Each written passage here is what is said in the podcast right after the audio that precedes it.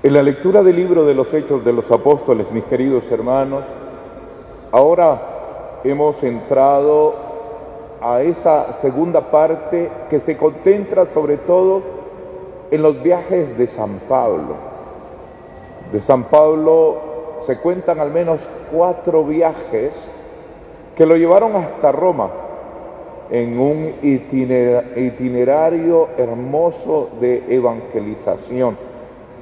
Y hoy nos cuenta eh, algo que para nosotros nos ayuda mucho. Y es que Pablo en aquella sinagoga le habla a la asamblea judía muy capaz de recordar los acontecimientos pasados haciendo una lectura desde la relación que Dios tiene con su pueblo Israel. Es una síntesis bien hecha de esa trayectoria histórica. Lo que nos deja, por un lado, el deber de nosotros también hacer una lectura teniendo en cuenta que en esta historia nuestra historia está presente Dios. Recuerdo que hace algunos años atrás, cuando otros países estaban celebrando su bicentenario de independencia, como nosotros lo estamos cumpliendo en este año, surgieron muchas historias de nuestros países, pero varias de ellas con un propósito, el de desligar a la iglesia y por ende a Jesucristo de esta historia, dándole la espalda a una realidad que es imposible obviar la presencia de Cristo en nuestra historia.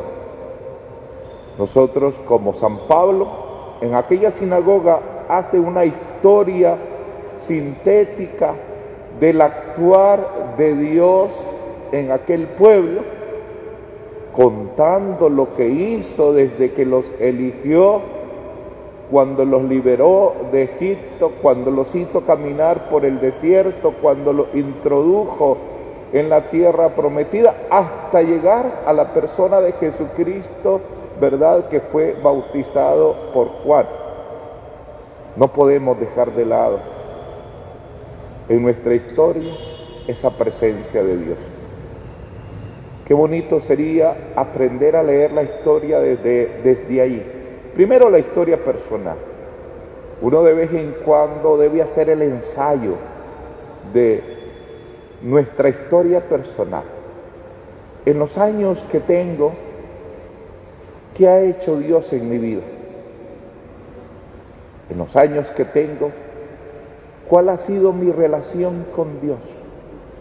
¿Cómo ha sido mi respuesta al regalo de Dios? Algunos encontrarán una historia personal hermosa. Uno, Dios ha estado grande conmigo. Dios me ha elegido. Dios me ha regalado el don de la fe. Dios me ha concedido mantenerme firme en su proyecto. Dios me ha utilizado como herramienta para el bien. Dios me ha dado oportunidades en la vida, me ha dado su concesión misericordiosa del perdón. Dios me ha levantado, Dios me sacó del fango, Dios me rescató. Dios, serán historias hermosas si cada uno escribiera su propia historia de relación con Dios. Igual, qué bonito sería que cada parroquia rememorara su historia ¿Cómo nació esa parroquia? ¿Cuántos párrocos ha tenido? ¿Qué proyectos ha desarrollado? Fíjense, y así la nación, ahora en el Bicentenario. No puede olvidarse esta nación nuestra, linda y hermosa, que Dios ha sido protagonista en ella y que no se le puede dejar de lado. Dios marcó los corazones de nuestra sociedad. Dios marcó nuestra cultura. Dios marcó nuestra manera de ser. Dios marcó nuestra infraestructura porque estamos llenos de templo donde Él está presente. Dios marcó nuestra moral. Dios marcó nuestras buenas costumbres. Dios marcó nuestra sensibilidad social. Dios marcó nuestro compromiso con la nación. Dios ha marcado esta realidad mica y por eso no podemos olvidar que en un bicentenario Dios ha sido el gran protagonista. Y una de las formas evidentes de esa presencia de Dios en esta historia es la de los jueves en los templos, como Dios en su presencia real ha marcado nuestra espiritualidad eucarística. Cuando un extranjero católico viene a nuestro país en tiempos normales y ve un templo los jueves, se pregunta, ¿y por qué? Porque Dios marcó nuestra identidad de pueblo eucarístico. Queridos hermanos, hasta eso tenemos que agradecerle al libro de los Hechos de los Apóstoles, que en este caso con San Pablo nos recuerda que de vez en cuando nosotros debemos recordar nuestro itinerario personal y lo que Dios ha hecho en nosotros y lo que nosotros hemos hecho para Dios. No con el fin de vivir la nostalgia del pasado, sino con el objetivo de afianzar nuestro presente para encaminarnos a un futuro mejor desde el punto de vista también espiritual y humano.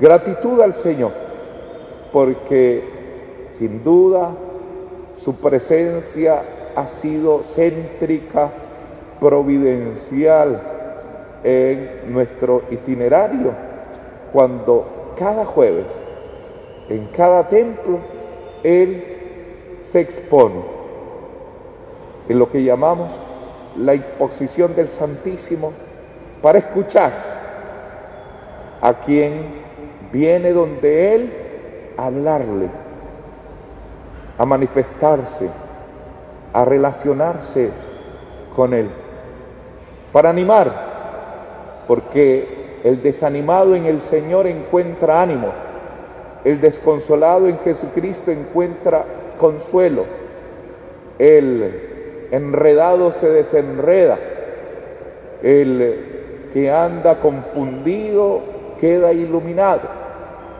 Por eso, gracias sean dadas a nuestro Dios, queridos hermanos, porque sobre todo, cuando a nivel personal, a nivel familiar y a nivel de patria hemos tenido necesidad de Él, Él ha estado allí con nosotros para sacarnos adelante.